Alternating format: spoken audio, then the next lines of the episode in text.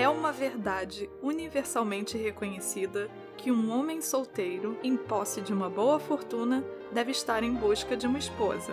Essa é a frase introdutória de Orgulho e Preconceito que inspirou a criação desse podcast. Vem com a gente se aprofundar em algumas verdades universalmente reconhecidas sobre Jane Austen. Sob a perspectiva subversiva de duas leitoras e admiradoras de sua vida e obra, Heloísa Rigueto e Rafaela Perlingeiro. E aí, Rafa, qual é a verdade universalmente reconhecida deste episódio? A verdade universalmente reconhecida é que Jane Austen escrevia usando o discurso indireto. Discurso indireto livre, né? Isso. E, é, tem gente que usa é, narrativa indireta livre, tem mais de um nome. Em resumo, é o uso que a, o escritor faz com, através da narrativa, misturando a primeira pessoa e a terceira pessoa para colocar, eu diria assim, transitar entre a voz de um narrador e a voz dos personagens, né? É nesse, no caso, seria não só a voz, mas o pensamento, as intenções. E você fica um pouco perdida Sim. ou perdido quando você está lendo, porque você não sabe exatamente aonde que termina um, aonde começa um outro. E, mas isso é intencionalmente, né? Exatamente. É, é, essa é uma, uma ferramenta usada de forma intencional de repente você acha que é uma coisa que o personagem está pensando, e aí você termina um parágrafo e fala, mas peraí, isso aqui o narrador estava falando, o personagem estava pensando, e aí quando você percebe, você foi meio que manipulado. Eu acho que, por exemplo, a, podem existir algumas passagens de vários livros da, livros da Jane Austen e de outros escritores que usem essa ferramenta também, que eu fale para você, ah, isso aqui a, a personagem estava pensando. E aí você fala: não, isso aqui é a opinião do narrador. E eu não sei se. será que, será que a, a, escritora, no caso ela, quer ter definido o quem está pensando, se, se, o personagem está pensando, ou se o narrador está narrando, ou ela, ela acha bom, é. isso está indefinido, e isso gera várias interpretações de certas passagens dos livros? Para mim, a gente que é falante de língua portuguesa, hum. um clássico então, acho que é, mesmo que você não tenha lido o livro, você pegaria, porque já foi tão readaptado, é o Dom Casmurro. Ah. Até hoje a gente se debate para saber se a Capitu traiu ou não traiu o Bentinho, porque ele abusa do discurso Sim. indireto livre. É, eu acho que é um bom caso para a gente entender. E a Jane Austen faz isso muito bem. Muito bem, e eu acho que no nosso book club mais recente, né, do Persuasão, foi o que a gente mais debateu isso, né? Foi o que para a gente ficou assim mais marcado. Mais marcado, porque a gente vai se acostumando, né? E aí você identifica ali, pé, opa, Jane, você tá querendo me. Você tá brincando comigo aqui, né, Jane? É. E você sabe que eu, eu, eu falei, vou pegar uns trechos uhum. para trazer para o podcast.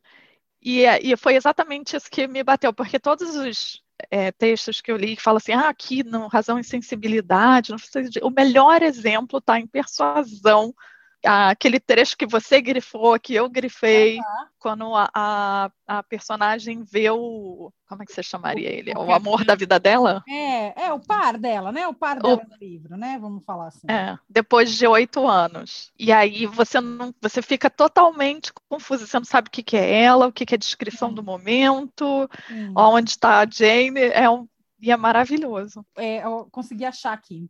É o, o capítulo 7, de persuasão. É um entra e sai da cabeça da, da Anne, da Anne Elliot. E é assim, é, é, uma, é uma genialidade. O que acontece é que às vezes a Anne fica se falando: eu ainda amo ele, eu não amo mais ele. Aí você fica, peraí, quem falou que ela ainda ama ele? A narradora ou ela tá mesmo na cabeça dela? É, ela Isso. superou esse amor, mas quem tá falando? E é uma coisa que é um entra e sai, um entra e sai, e ela usa muito, muito esse recurso para mostrar para a gente a humanidade das, das personagens, né? Para mostrar o quanto as personagens delas são, são imperfeitas. É exatamente isso. Concordo plenamente. Qual é a, por que, que isso é tão importante, né? Por que, que isso marca tanto a obra dela e, e coloca ela num, num patamar, né? Tipo, de clássico. A, a, a, minha visão é porque essa é a grande marca do, do romance moderno. E ela é a vanguarda desse. É a precursora desse romance. Claro. Aí a gente vai falar da Virginia Woolf, só que a Virginia Woolf está lá na frente Sim. dela, assim, historicamente. E ela já começa a fazer esse tipo de literatura muito antes. Então, é, é e muito bem, com, com uma marca autoral, é que é só dela. Outros vão usar esse recurso, mas como ela, eu acho que existe uma coisa muito única. Você falou aí da Virginia Woolf, e a Virginia Woolf fez um, escreveu um artigo sobre a obra uh, da Jane Austen, que ela até reflete uma coisa que a gente refletiu no episódio passado, Rafa, que é assim, ah, Jane Austen no, aos, quando tivesse 60 anos, e a, e a Virginia Woolf reflete sobre os livros que a Jane Austen não escreveu, é, que a gente ficou tentando, né, ficou especulando. No, no, episódio passado, e nesse ensaio, nesse artigo que ela escreve, ela fala que a Jane Austen é uma das, uh, uma das escritoras mais difíceis de você achar é, o greatness dela, né? Eu estou usando essa palavra em inglês porque acho difícil achar uma tradução tão boa. É porque não é a genialidade, é assim a, a grandiosidade. A grandiosidade, boa, muito obrigada, Rafa. Ela falou: é difícil você apontar a grandiosidade, porque justamente ela usa esses recursos, esse, o, o discurso indireto livre, e também é, depois a gente vai falar aqui um pouquinho do fluxo de consciência, ela usa tão perfeitamente, e as histórias são tão do, do assim, do dia a dia, poderia conhecer é ali no seu vila de vizinho, que você fica achando, ah, é uma história aqui do, da, do, uhum. né, da família tal, no vilarejo tal, na Inglaterra, não tem nada demais essa história. Mas é, é com tanta técnica, é com tanta precisão que, que você não consegue. E aí, quando a gente fala para as pessoas que Jane Austen é muito mais do que um final feliz, por isso que as pessoas têm dificuldade de acreditar, porque elas acham aquilo tudo muito. Mas é, é muito real, essa é uma, é uma história muito muito fácil. É muito, é muito pequenininho, ela é muito é. popular, ela é muito. É. Tá na é. casa de todo mundo, é tipo falar que é a grande família. Só que, pois é, mas aí você, para você escrever uma coisa assim, é uhum. muito difícil. A gente tem, porque essas histórias que acontecem ao nosso redor, quando a gente está vivendo elas, elas parecem, ah, é muito fácil, eu vou, eu vou contar essa história para os meus netos, sabe esse tipo de coisa? Só que vai Sim. botar no papel para as pessoas daqui a 200 anos ainda lerem ela, para ver como é difícil. Você precisa ter. E achar que. É. Não, e, e, achar que é relevante, que né, ser tocado. É, é. Eu, tem uma coisa que eu digo muito assim, que as pessoas tendem a confundir ser simples com, com algo que é simplificador ela, ela não é simplificadora, ela é, ela é simples, ela é direta. Ela, ela, a, que você gostou uma vez que eu falei que ela é cirúrgica. cirúrgica. Dá muito, dá muito trabalho hum. para você ser simples dessa maneira. É, e você bota tudo por água abaixo, essa teoria de que, que ela era essa, essa mulher que tinha muito tempo, porque ela era uma eh, solteira, não tinha família é, para cuidar, então ela ficava tomando chá esperando vir inspiração.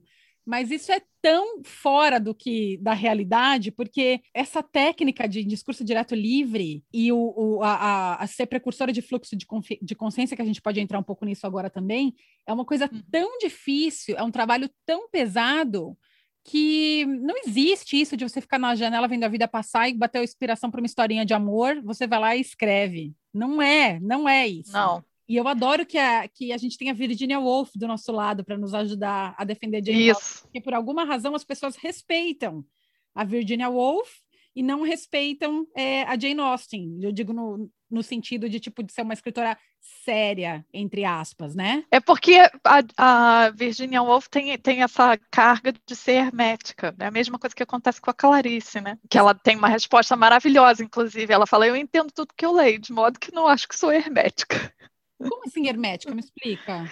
É hermética é difícil de ler. Você vai ler Jane Austen, a gente tem a barreira da língua, Uhum. Mas, uma vez que você passou isso, se você uhum. lê em português e for uma, uma tradução boa, você é arrebatado, faz parte da sua vida de alguma maneira, né? O, o, o que ela está trazendo. Como, e é, eu acho que parte é, tem a ver com o discurso indireto livre, mas também a, a retórica dela, a maneira como ela escreve em geral, além dessa, desse recurso, é muito acessível. Eu não consigo precisar, para falar a verdade aqui para vocês, o que que é. Por isso que eu acho que ela é boa, porque ninguém consegue dizer, é isso. É. é os são os personagens que ela escolhe, são, é o cenário, são, é, é a tensão.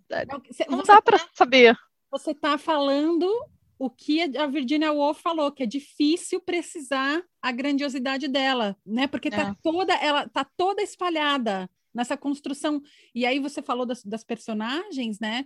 E ela ela não dá características físicas super precisas dos, dos, personagens dela, e ainda assim a gente consegue muito rapidamente ter esses personagens formados na nossa cabeça, sem Sim. ela precisar falar pra gente é, cor de cabelo, é, cor de olho, formato de rosto. Ela dá, às vezes, alguma coisa aqui e ali. Ela fala muito mais de, de personalidade e de, por exemplo, o que essa pessoa gosta de ler, o que essa pessoa não gosta. Ela fala se a pessoa é vaidosa, ela fala se, se, a pessoa é muito conservadora, mas ela não dá quase características físicas, mas o que ela dá para gente é tão certeiro né? E agora você está falando isso, está me dando um momento eureka aqui, porque é o, é o que a gente tem sobre a Jane, né? A gente não sabe exatamente como era o, nariz, o rosto, a boca dela, mas, no entanto, a gente, a gente tem, tem um. É. é. A gente tem ela no coração. Vai ser um, um, último episódio da temporada bem emocionante. É, é. Emocional. É. É, já estou sentindo que está dando uma emoção aqui. É, Rafa, é, você quer falar mais alguma coisa disso? Eu posso falar um pouco de fluxo de consciência? É, eu queria que você falasse da, ah. da Virgínia. Isso, vai, é, vamos. Tá, fluxo de consciência. É, antes eu quero fazer aquele disclaimer meio síndrome da impostora, né? Que eu não sou uma pessoa que estudou literatura em si, eu só sou uma pessoa que gosta é, muito de ler e eu sei um pouco dessas coisas assim como pinceladas, tá?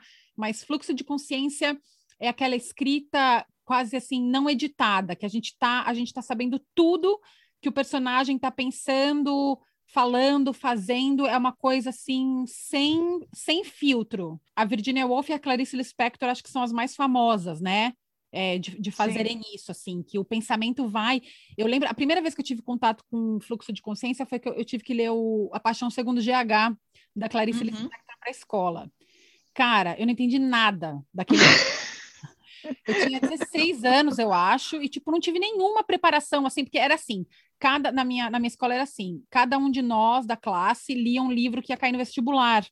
E aí a gente tinha que ler e explicar para a sala. E eu falei, como é que eu vou explicar esta caralha desse livro para os meus colegas? falei, olha, uma mulher tem uma barata e ela tem, ela fica na dúvida se ela mata ou não mata barata. É, e, e aí, só depois, muitos anos depois, quando eu, pela primeira vez eu ouvi falar de fluxo de consciência e tal, me veio essas memórias de ler A Paixão Segundo GH. E eu falo, Sim. nossa, é muito mais, tipo, os meus 16 anos e o meu. Tudo que eu tinha, minha bagagem literária, não era o suficiente ali na época para entender é, o que, que ela estava querendo dizer, né? É, e eu acho, eu acho engraçada essa história, que, tipo, só muito tempo depois que eu, que eu acho que eu entendi, assim, a, a, a Paixão Segundo de H. E muita gente considera fluxo de consciência, assim, difícil de ler, hermético. É essa palavra nova que eu aprendi com é. aqui nesse episódio. E aí você fala, ué, pera lá, você tá me falando que Jane Austen é fluxo de consciência? O que a gente tá falando é que ela tem passagens que ela dá uma... Ela, para mim, é, são, assim... É uma precursora do que uhum. Virgínia e Clarice vão trazer, e tantos outros escritores usam esse recurso hoje, fazem de uma maneira muito mais é, profunda, esmiuçada, né? E eu até tô com o Ema aberto aqui numa passagem que mostra um pouco isso. Você quer falar alguma coisa antes de eu. Eu quero que você leia a passagem agora, né? É que, eu, é, é que, a passagem está em inglês, tá? Então não é que eu vou ler ela, mas eu vou meio que tentar falar para vocês onde ela tá. É o capítulo 42 de Ema, e é, um, é uma, uma cena famosa, que é a cena que eles vão colher colher é, morangos na, na propriedade do, do Mr. Knightley. E aí, a, a personagem mais insuportável do Emma, que é a, a Mrs. Elton, né? Que ela é uhum. toda. Eu adoro que a Jane cria essas personagens insuportáveis que todo mundo odeia, e elas são perfeita. Maravilhosas. A gente ama odiar. Ela, ela cria pra gente amar odiar. Cara, elas são é? chatíssimas. Essa mulher, a Mrs. A Mrs. Elton, ela é, é, dominadora de conversa, tá? É aquela pessoa que você fala que você quebrou o dedo, ela fala, ah, mas quando eu quebrei meus três outros dedos, é, é esse tipo de pessoa. Que você fala que você comeu um sanduíche delicioso, mas ela fala, ah, é, mas eu já eu comi um outro muito melhor, eu vou te levar lá, e aí ela não para de falar. Então, ou, ou aquela pessoa que, que fala, ai, gente, já falei muito de mim, agora você, por favor, fale um pouco mais de mim. Você, por favor, fale um pouco mais de mim, adorei. E aí é, eles estão come, começam a colher os morangos, e aí ela começa a falar que maravilha, colher os morangos, colher morango é muito bom, é a melhor fruta que se tem, e a melhor maneira de se comer morangos é catando assim do pé. Aí começa a passar o tempo, aí ela fala, nossa, tá muito calor. De repente, quem tem que fazer isso são os, os, os colhedores de morangos, não a gente. É, nossa, eu acho que eu comi muitos, muitos morangos. Acho que acho que framboesas são mais refrescantes. Estou muito cansada. Preciso sentar. Preciso ir para a sombra. Então ela começa falando que os morangos são as melhores. Aquele momento que eles estão e colhendo aqueles morangos é a melhor coisa que poderia acontecer na face da Terra para qualquer ser humano e ela termina, ela mesma faz um arco assim. E ela termina falando praticamente tipo, não aguento mais, isso aqui não é para mim, não quero mais colher morango, quero que todos os morangos explodam. E a Jane Austen faz isso lindamente, porque ela só bota umas palavras-chave usando travessão. Então ela, ela começa, por exemplo, a melhor fruta da Inglaterra, travessão. A favorita de todo mundo, travessão. Essa aqui é a melhor plantação com os melhores tipos, travessão. E aí ela vai, e você fica imaginando todo mundo que está junto dessa mulher, da Mrs. Elton, ouvindo ela falando sem parar, ninguém consegue interromper a mulher, ninguém consegue fazer, fazer ela parar de falar. E ela fala, fala, fala por meia hora. Basicamente o que eu estou fazendo aqui agora, né? Roubando é, é toda a conversa. A diferença é que aqui, nesse fluxo de consciência, a Mrs. Elton, ela está realmente falando. A impressão, o que a gente tem é que ela está falando em alto e em bom som. Todo mundo está ouvindo isso. E quando a gente fala de fluxo de consciência hoje, não é tanto no falar, né? É mais o, é mais... o pensar.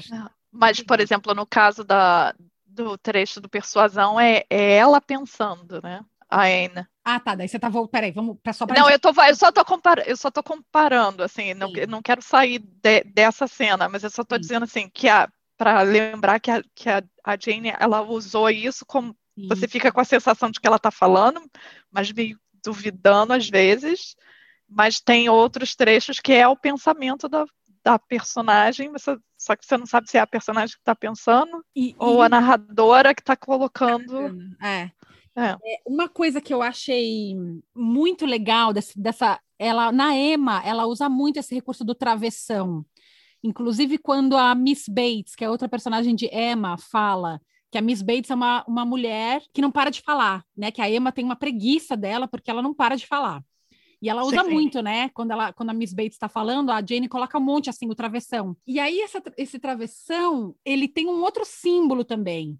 Ele significa, eu acho também que as pessoas, os ouvintes, os outros personagens, eles meio que apagam. Você não absorve tudo que a pessoa está falando. Não tem diálogo, é, é só é. uma pessoa falando. E é, esse trecho especificamente é um que, quando você está lendo, você. Meu Deus, você sente uma vontade de respirar, né? Sim. Você não está lendo alto e você fica meio.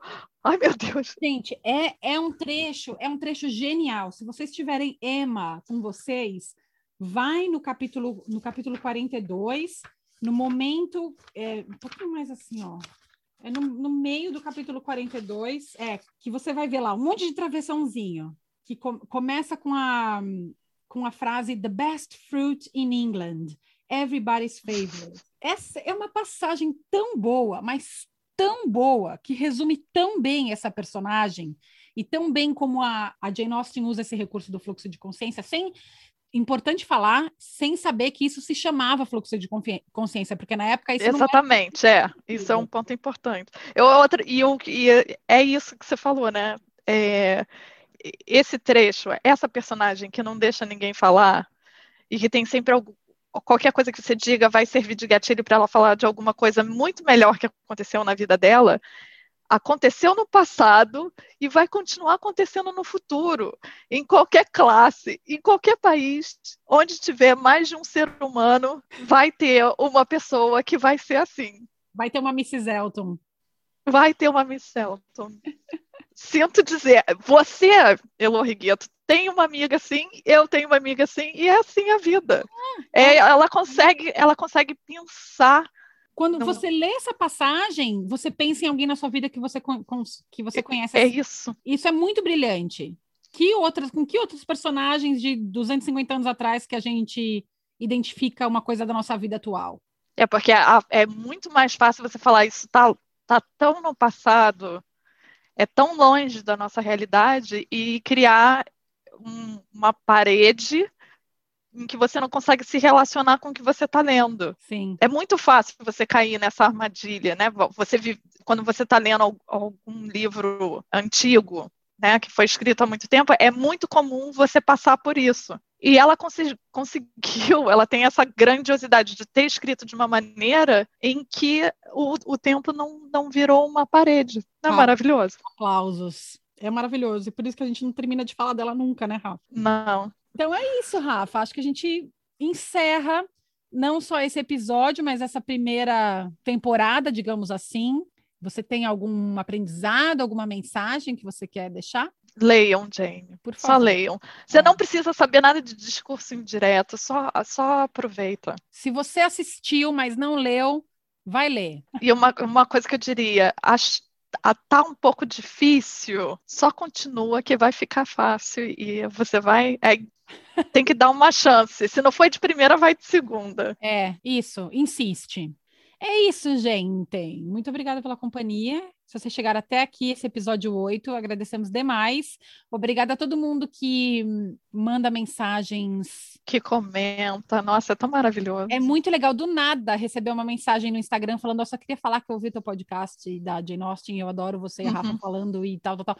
E eu fico, caramba, essa pessoa usou o tempo dela hoje de vir aqui Sim. e vir falar isso. É sensacional. Eu queria agradecer muito. Obrigada, Agradecemos. Rafa. Obrigada, Elu. Companhia. Você quer, você, quer, você quer contar qual é o nosso próximo? O que, que a gente vai fazer? Se vai ter book club? Como é, é que vai, vai ser? Vai, né? Vai ter o book club de Nor Northanger Abbey, né? É a próximo, o próximo Isso. passo na nossa jornada Jane Austiniana. é, a gente já fez quantos livros que a gente já leu dela juntos? A gente já fez o Razão e Sensibilidade, já fez Emma, já fez Sanditon, já fez Persuasão. Persuasão. É. E agora, agora vai ser Northanger Abbey. Isso. Então, esse é o próximo passo. A gente anuncia um passo de cada vez. Se você está ouvindo esse podcast muito no futuro, a gente já deve ter feito esse clube. Se ainda existir Instagram, tá lá. No tá meu lá. perfil é. e no perfil da Eu. Isso. Em algum dos dois Instagrams está gravado as lives do Book Club. Até, gente. Valeu. É isso. Tchau.